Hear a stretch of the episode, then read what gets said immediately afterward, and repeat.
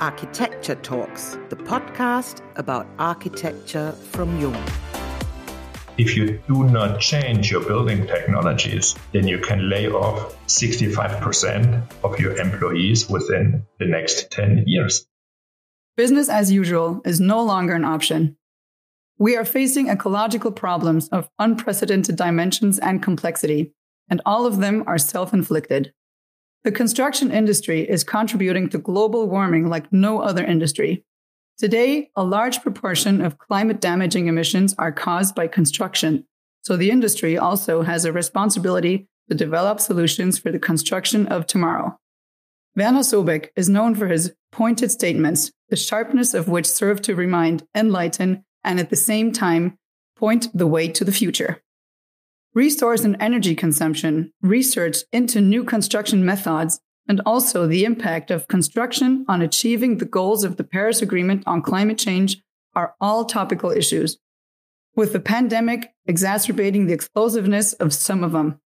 The worldwide standstill and the current shortage of materials have made it clear to us how dependent we are also locally on the global economic cycle. The fact that we need to shape our future more consciously and more actively than has happened so far should be a concern for everyone. In our podcast today, we, Katrina Varga and Yanis Lavic, will talk to Professor Dr. Werner Sobek about the questions, viewpoints, and global connections that arise for him from this discussion. Hello and welcome to today's Jung Architecture Talks podcast. Thank you for joining us today, Mr. Sobek. Hello and good morning. You have formulated a sentence that at first glance has little to do with building. The world's population is growing at an average rate of 2.6 people per second. This number is both small and frightening at the same time. Is the world's population growing too quickly or too slowly? Or is it too unevenly distributed?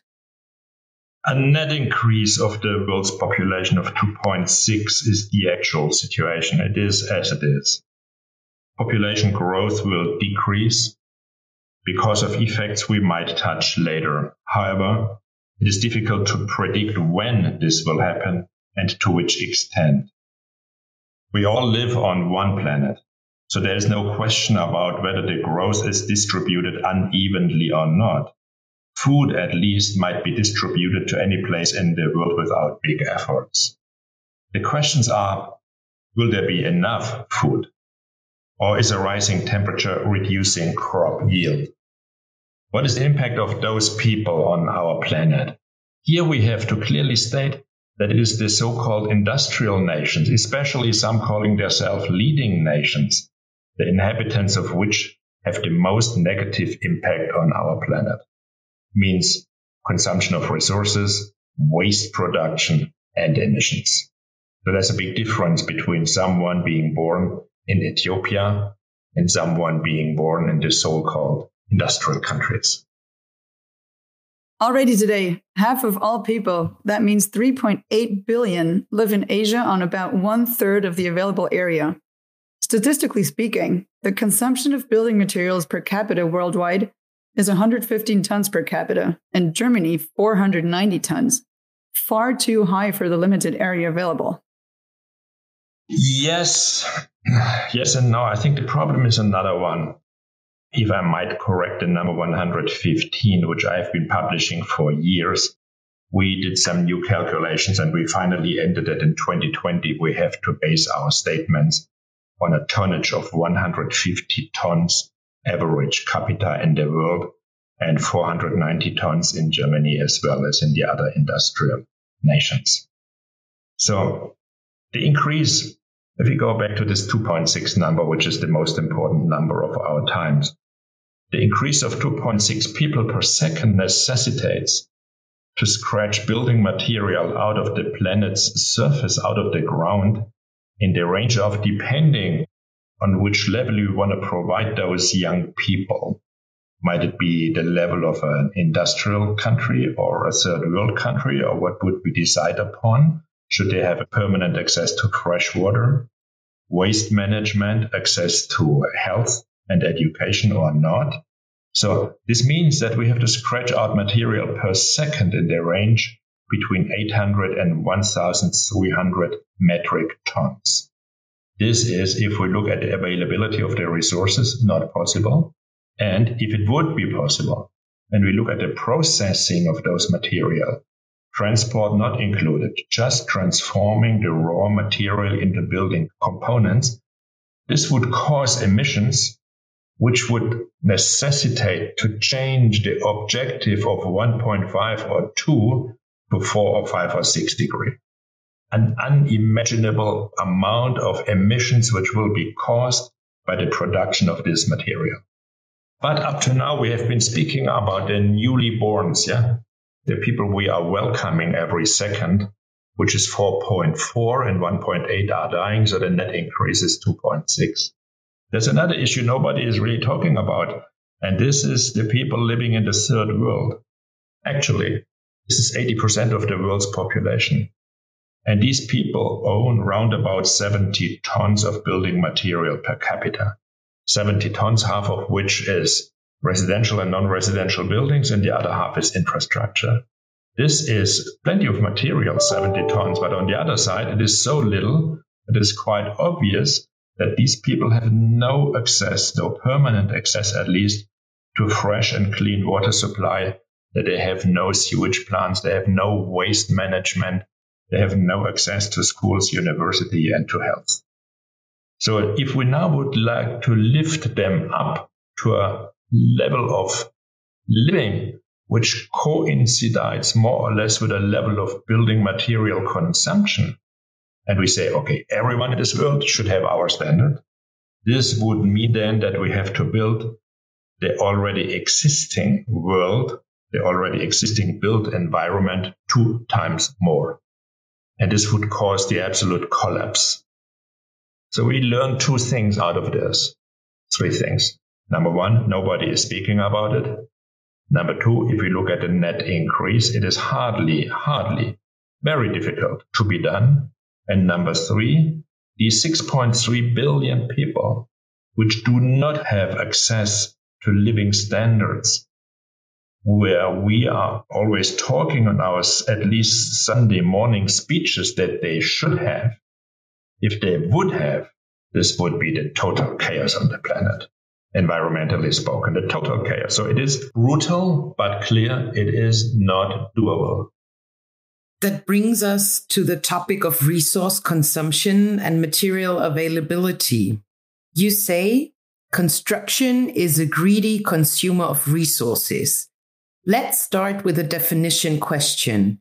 What is a resource and what is waste? okay, resource. It depends a little bit in which language we are talking, but the general understanding is that resource is a material which is available with a certain effort, with a certain financial effort, typically. Our society is all based on financial numbers. So if you can afford it, it makes sense, and then it's called resources. There is, of course, plenty of material deeper in the ground of our planet, which is not that easy to be, let's say, brought upwards. This is not called a resource, at least not in the German language. And then waste. I would say there is no waste since everything might be reduced in whatever way. So, however, there is this definition, which at the end means that it makes no sense under financial aspects to recycle and reduce something. And then it is called waste.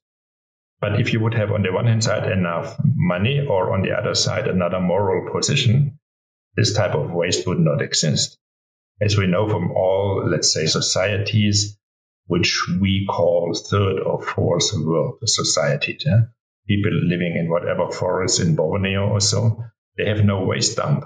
Yeah, or in the Amazonas Delta the term waste is an unknown word because they use and reuse everything permanently. So they live in a certain coincidence with nature, and this is what we are failing to do. And this is our problem. So we produce materials which could be reused, but only under the investment of a huge amount of money. And this is what we don't do because we call this non-economical. This is the next term I do not really like to speak out clearly because this economical thing is damaging our world. The capitalization of everything, this is the problem. And then, of course, especially also in the building industry, because building industry stands for the largest amount of consumption of raw materials. It's about 60% of all resources which are consumed by the building industry. And if we look at the mineral resources, it's close to 80%. So building industry is the number one resource consumer. And the way we use those resources very often transforms them directly from a clear and clean material to toxic stuff. You have concrete, which is very fine. This is non-toxic. You can take the concrete and throw it in the forest and so on. It will not damage anything. But then you start painting the concrete and then you use some whatever thermal insulating material onto the concrete, yeah. The wallpaper, the color on the wallpaper. Then you include into especially the external walls, electric wiring, plumbing, etc., etc. And at the end, if you analyze the exterior wall of a typical residential buildings, you find easily between 15 and 25 different materials, which are all sticking together and which are glued together, which is great for the contractor because it dramatically reduces his legal problems. Nothing falls apart. Everything sticks together. It's also good for the architect, but it is the hell for the next generation because it's nothing else than toxic waste. The question of resource consumption has only partially reached the minds of architects. What if, for example, sand runs out of construction or raw materials such as zinc or tin run out because deposits are exhausted? What if the global distribution of raw materials comes to a halt?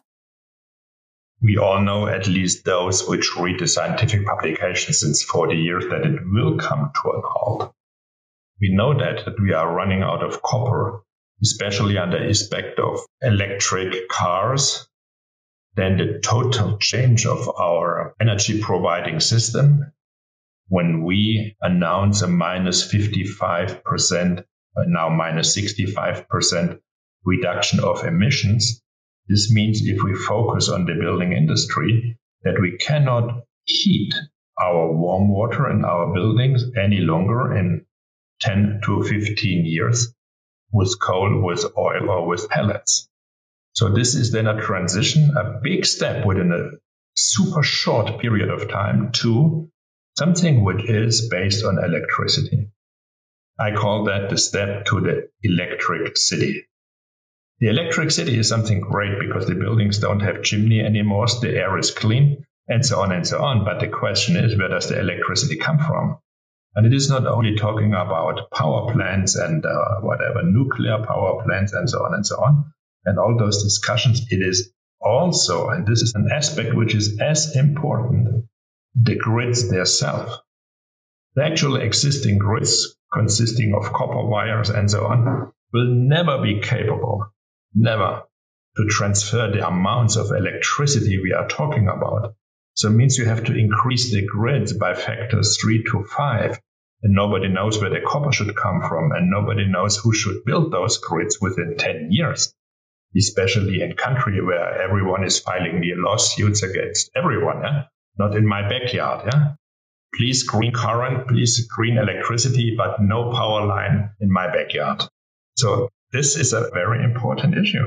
And then the other thing is uh, to come back to the question when it comes to an halt, yeah, then we need either to stop building or we have to dramatically change our building technologies. It is very simple and nobody speaks it out clearly if the government announced that we have to decrease our emissions in 10 years by 65%, I translate that into another language, in the building people language. If you do not change your building technologies, then you can lay off 65% of your employees within the next 10 years. Because there will be a limitation in the use of material. This is quite easy either the politicians take it serious and do not only formulate the headline, but double check whether this is really let's follow it up.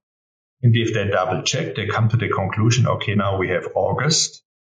and the content of what is allowed to be emitted is consumed. And then you have to stop building. And then, then the revolution begins. The surprising moment is that obviously nobody is realizing that. That's somehow scary. You said that we must change our approach to construction. So we've known this for a long time. Renewable raw materials, new materials, and construction methods. There is a lot of research and build examples relating to these. But you also say there's not enough timber in the world. So there is not enough timber in the world. Why is our dream of creating the built world with wood not coming true? And which countries can serve as role models? To answer the last question first, I do not see any country which can serve as a role model.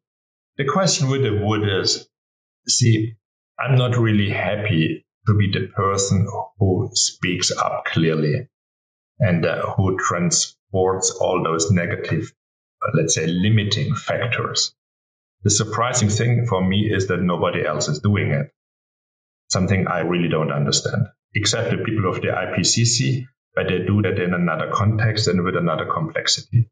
But if you break it down to the single sectors, as we call it, and we go to the building sectors, I don't see anyone who covers in his thoughts and in his thinking and in his talking the entity of what we are actually talking about. So from the material consumption to the waste production and from the energy consumption, okay, energy can't be consumed from the energy use to the emissions cost. It is not that difficult, but nobody is doing it. Nobody is doing it. And it is not out there in the heads and minds of the people. And this is what I'm totally surprised about because we are running out of time, number one. And if the people do not change their way to design and to build our buildings, then they will run out of business. So it's an existential question to change methods and tools and technologies within a short period of time. But nobody's talking about it. There's a little bit of blah blah about uh, Nachhaltigkeit and so on. And everyone is using the wrong words. Everyone is talking about renewable energy. So energy is not renewable. Yeah? in Germany, everyone is talking about Lebenszyklus. Okay, a building does not live in a cycle is something. In Germany, a cyclus is something which returns in a precise, let's say, frequency. This is a cyclus. So what is a Lebenszyklus of a building? I don't know. And I could continue referring to such expressions which are nothing else than I call that fog bombs to make it not understandable to regular people outside down there in the marketplace. The newest term is virtual water. It sounds quite scientifically, but regular people outside there will of course not understand what it is. So I asked the question, is it really necessary to introduce such terms or to just speak up clearly in the language we are talking to each other? Coming back to this thing with the wood, yeah, frankly spoken, four or five years ago, I was running on the same track. I told my architects and engineers we have to change to building with wood because this is the future and there's plenty of wood and blah, blah, which is not true because I then started studying forestry science and found out that you cannot get out of the forests in the entire world that much wood as we needed for our building industry. Actually, human mankind nowadays consumes between 60 and 100 gigatons per year, and this number is significantly increasing. If you look at the predictions of the World Bank, of the International Energy Agency, etc., they talk about numbers of two to 300 in 10 years.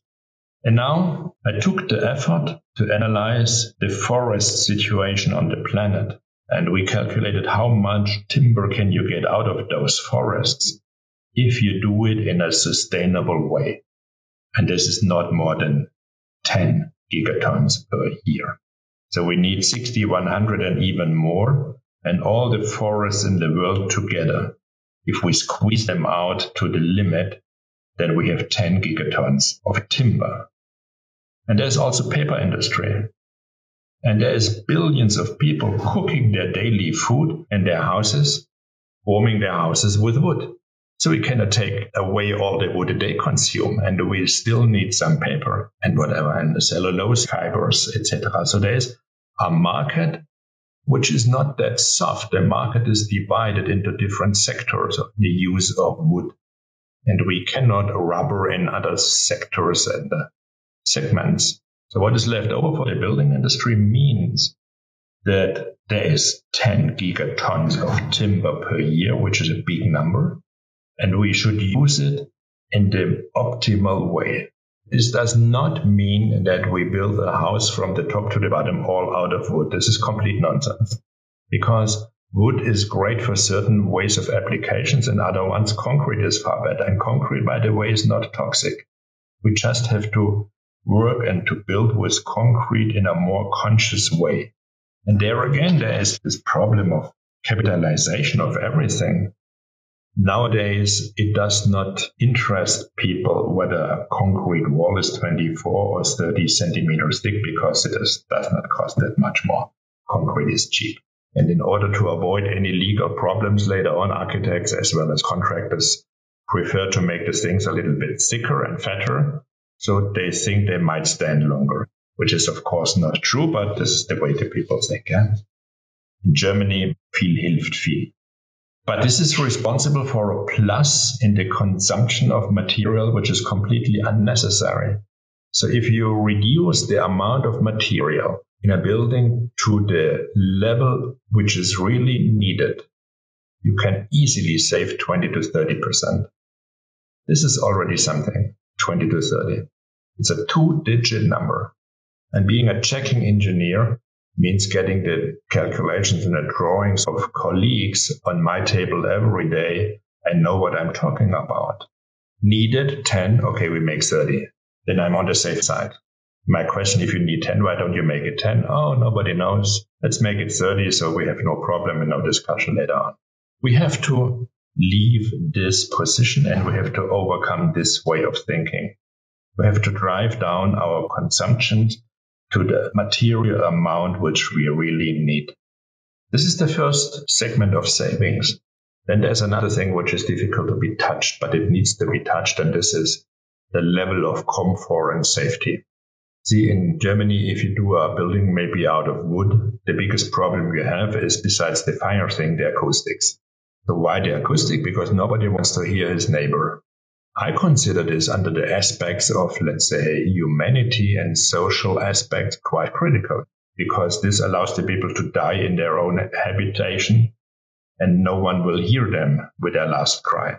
But this is the standard, yeah. So acoustic standards, which cost a lot of money and which cause a lot of building complexity in order to overcome those acoustic bridges and however you might call them. And if you would say this is not really necessary. It is allowed that if someone is screaming in the next apartment, that we at least hear a little bit. And this would reduce the amount of material by another remarkable, maybe two digit number. Then there's the safety aspect. In Germany and in the Western countries, we have an absolute high level of safety. Our buildings typically never fall down compared to Bangladesh, where they fall down every year.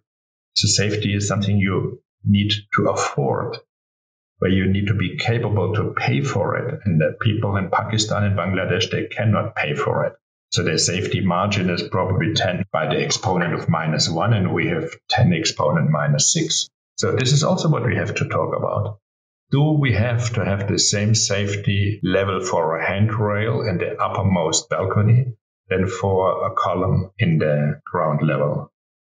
Scientifically spoken, no. What are we doing? The opposite. So there's plenty of things where we can save material without stopping building. It makes the thing from the architecture and engineering approach more difficult. Let's say you have to think in more details. You have to be more careful. The contractor needs to be more careful. But this is the only way out of the problem. The only way I see, besides the option not to build anything anymore. Which is not really an option, not to build anymore.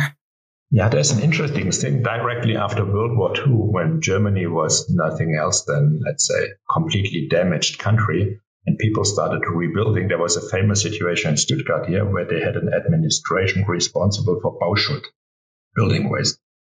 And every application for a new building had to be stamped by this department. They refused one famous architect's drawings and they said he needs too much material.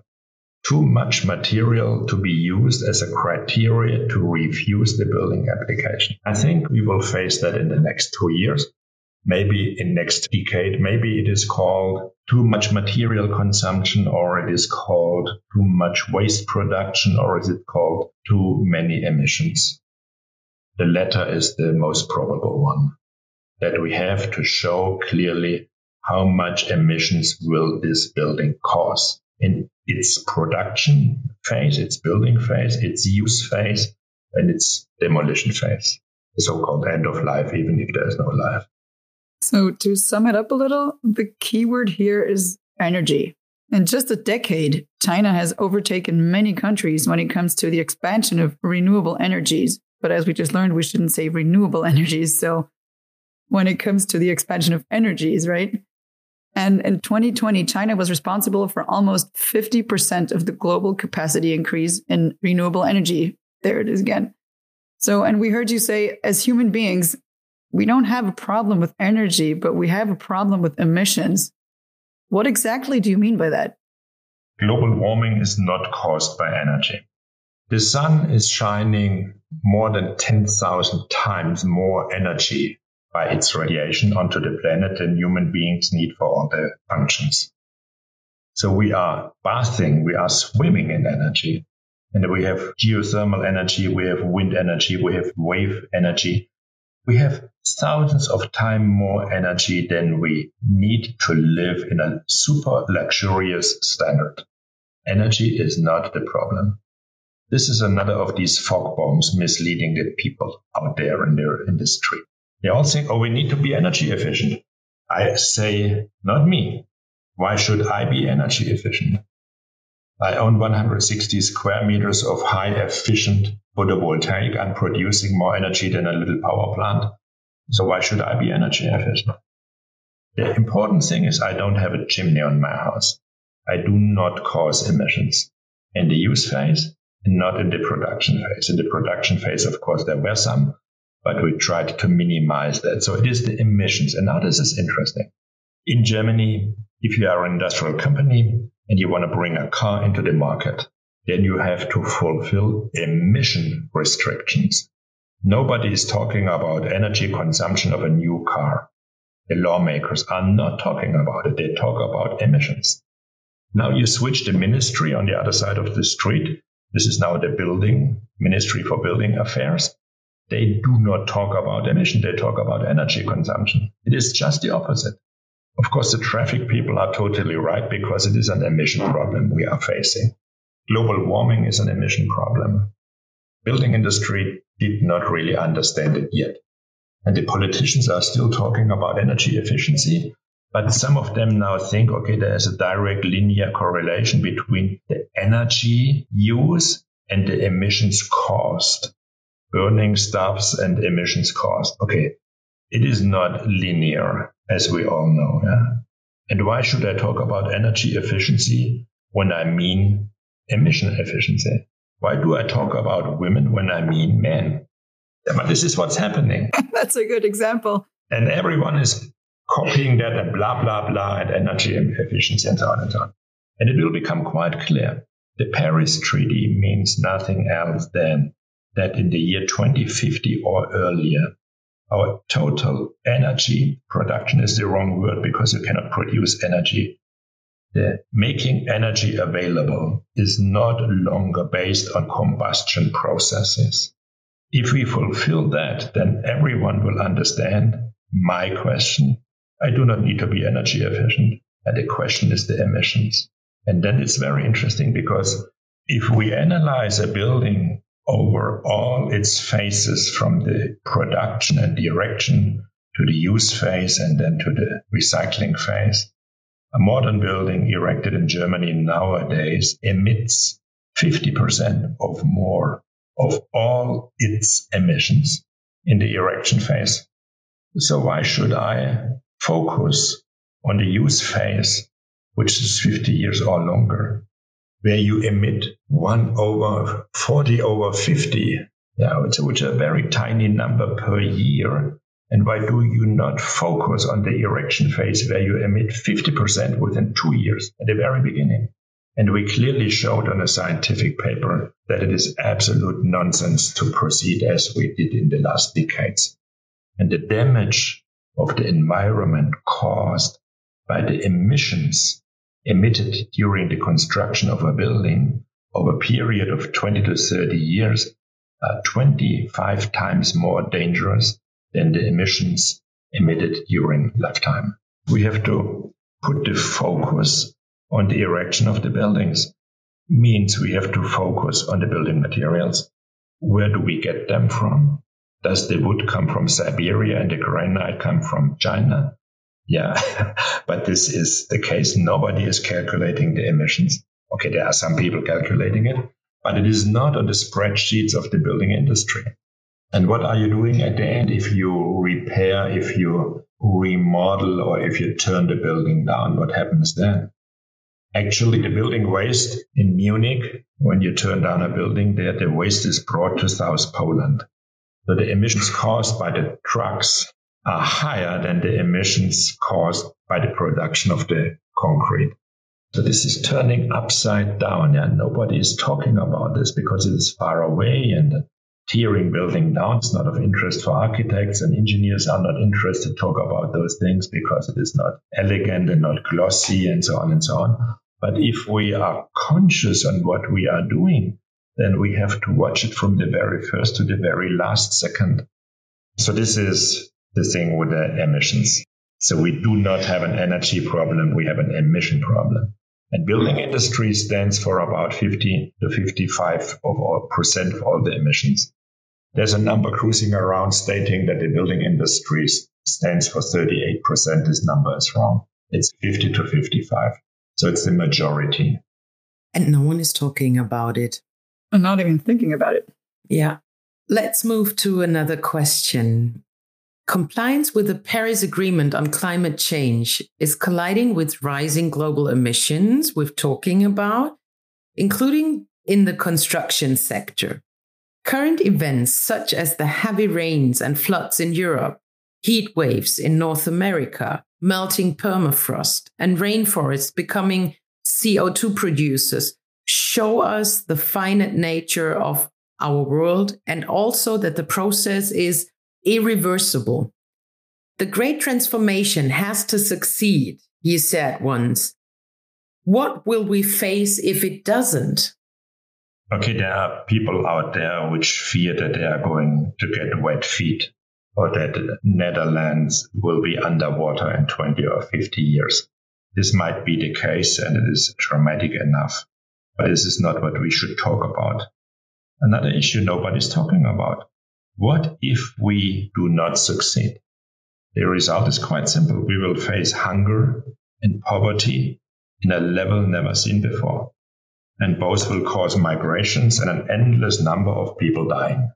They die by hunger because food production crop yield is dramatically reduced by elevated temperature, as we might see it actually in the Central American areas and the Californian areas, as we see it in South Brazil. It is a reduction in crop yield. And if crop yield worldwide is reduced by overheated areas, overheating days is the term, by 20 to 30 percent, where should this material, this food come from? It is just not there. And there are nations which are capable to pay for this. So the prices will increase and the ones which cannot pay, they will die by hunger. This is a very negative forecast. I'm sorry to say this, but I'm very convinced that this is what we are going to face because I have no idea and I have plenty of fantasy. I have no idea how do you want to compensate a crop yield reduction of 40%? There's no recipe out there. And the interesting thing is that a certain number of nations are continuously increasing their food consumption. This has to be overlaid with a reduction of crop yield. And we all know that since a couple of years, the fishing industry cannot increase the fishes they get out of the seas because and so on. The situation is very well known. So the only increase in fish production is artificial fish farming. But this again is a question of money. Can you afford it? Do you have the know-how? And are the countries of Africa capable to pay for this? They are probably not. We have to face the fact that the increase of global average temperature, which is 1.5, 1.82 degrees, comes along with evolvement of huge areas where we find elevated temperature for a certain period of days over the year and drought or heavy rainfall. All the three effects cause a reduction in crop yield. And we cannot turn that wheel back, not within one century. We can do whatever we are capable to do to reduce the emissions we cause, but that's it. The time CO2, for example, stays in the atmosphere is, depending on whom you ask, between 800 and 1000 years. So it does not go away. And there is no single one technology in this world which is capable to extract CO2 in a somehow economic way from the atmosphere. There is now one plant coming up in Norway, which necessitates applause from all of us because the Norwegians take the risk and they do the investments. But if this plant really works perfectly, then we would need more than 2,000 of them to compensate the emissions we are actually doing, which is 1,300 tons of CO2 per second. If we now want to extract the CO2 from the atmosphere in order to slowly reduce the global warming, this would need another 1,000 or 2,000 factories. The question is not only is there enough money to build them, the question is are there enough engineers capable to design that within a short period of time? And this is the limiting factor. It is not the money factor. You can print money as we see. And if it comes about war, okay, the investment in Afghanistan, believe it or not, was 1,000 billion US dollar. If you would have taken this money to repair the world's atmosphere, we would be in another position. Nothing has been done except this Norway plant and a couple of small research projects. So the CO2 stays there and we cannot remove it. So we have to decrease the increase of the CO2 level in the atmosphere by doing everything we can. And this will help eventually a little bit to reduce this problem with reduced crop yield, but it cannot solve it. So what we at the same time need to do is be more careful with the food we are consuming. Don't throw it away. Buy and order what you are really capable to eat. Distribute the food more fairly. There is an anxiety out there that if we feed the third world nations, a term I do not underwrite. It's an arrogant term, third world nations. In fact, it turned out that the third world acts more wise than the first one. A person in Ethiopia emits 0.5, 0.5 tons of CO2 per year. A US American emits 18, a European 9. So the question is who is first? Okay, if you take the measure by the amount of emissions caused, okay, I think we all three understand what I'm talking about. The question is who is more wise and who is acting more careful to the planet? And there we should reposition our thinking totally. But the effect of this war on food and this decrease in food supply and so on and so on, increase in food prices, fish and meat and so on, this will come up and it will be a very difficult political situation to make any decision. What shall we do? I don't have a recipe. The only recipe I have is dampen the problem as much as you can.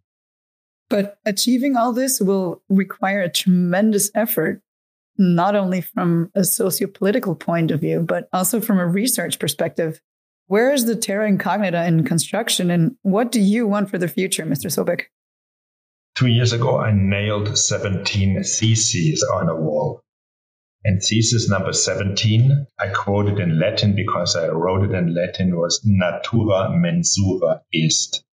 In former times, it was God who was the, the being we had to adjust all our doings and believings And then it became the human being, yeah? Homo mensura est. In our times, it's ego mensura sum, it is me, it is not the human mankind, it is just me. It's a hyper individualism. I do not care what other people suffer or experience, it's me. All those things went parallel with the dramatic increase of all our life with capitalism and the so-called market. And everyone thinks the market is a wise person somewhere in the background, like a god. And the journalists in the evening news, they say the market will regulate it and the market is wise and the market has anticipated it. This is all complete nonsense. The market has no headline and the market has no moral. The market has no objective except one to be a trade platform for safe trading. And the objective of everything is the maximization of profit of the single participants. This has nothing to do with saving nature. In natura mensura est, my statement means if we damage the functionality of nature as we are actually doing it, then we destroy the medium which is embedding us. If this medium, call it the uterus of human mankind, this is nature. If you destroy this, then there's no chance for the human mankind to survive. No chance. Okay, there are a couple of people from so-called elite universities. We all know their names. They even got Nobel Prizes for the thinking that you can replace natural functionalities by machines. So there is whatever no functioning sea anymore, then we do it all artificial. We grow the fish in an artificial basin and we manage this all and so on. What a naive position. Do you want to surround all human beings by a huge machine and replace nature by an endless number of machines which produce what we need, and we even would not know who is programming the machines? I think no one wants that. No way. You could get a Nobel Prize for such thoughts. The man is well known. He got a Nobel Prize for that nonsense. Clearly speaking, sorry to say that clearly, but why should I uh, do it in a more polite way than people probably might not understand it? It is as it is. It's the proclamation of nonsense which allows you to get a Nobel Prize. So this is what I mean with natura mensura est. It is the uppermost measure we have to fulfill. If nature does not function, then we have no chance to survive. And this will, if we take this serious, dramatically change the societal functionalities we are living in because profit making, the profit of the individual is not longer possible if it conflicts with the so-called profits of the nature. So then profit of the nature is higher ranked. And this will change the way we do business and we behave. But I'm very much convinced this is the only way. It will be a huge common effort. And everyone has to give something and has to reduce the level of luxury he is living in, and so on and so on. Yeah, never tease the one who feeds you. Yeah. So, not to end with something negative, there is light on the horizon. And what is needed is that we start walking direction horizon. The most important thing is that you know which mountain you want to climb up. What is the objective? Where is the lighting fire on the horizon? And then start walking and you might, as a mountain climber needs to do, you climb up a mountain you have never been before then you have to go back for a couple of hundred meters because the way you choose was not doable. Yeah, then you have to take another way as long as you find the right way. And this is what the famous philosopher Hegel said. I state that in German, dass die Angst vor dem Irrtum der Irrtum ist. Trying to avoid an error, this is the error itself, because it limits you in proceeding in finding the terra incognita. See, our entire society is more or less based on a full cover insurance. Yeah? Everyone is insuring itself against anything. Ask Columbus, ask Columbus whether he had a full cover insurance. Ask all those people, Reinhold Messner, Marco Polo. Marco Polo, full cover insurance? I don't think so. So we have to redefine where we stand and we have to redefine the methods and the tools we are going to use to direction this lighting fire on the horizon. there is a chance to solve the problem. But this is only doable in a common effort. It is not a couple of old wise professors. They can't do that. And I think that this is a very nice way to end our discussion, looking towards the horizon and thinking about your words. Mr. Sobek, thank you very much for your time, for your very clear and very honest words. I think that was really understandable for anyone. And it makes very clear what we have to think of in future. To express what we feel like, every time we hear you speaking, we could go on listening forever. All the words are still working after hearing your point of views. And we hope that this will work with our listeners as well. Yeah, let's handle the problem. Let's start so that the next interview might be on an aspect which is not that dramatic and not covered with negative issues. Yeah. Well, let's talk about sunshine energy the next time. Designing female dresses in the way of redesigning houses or things. Yeah? Promised?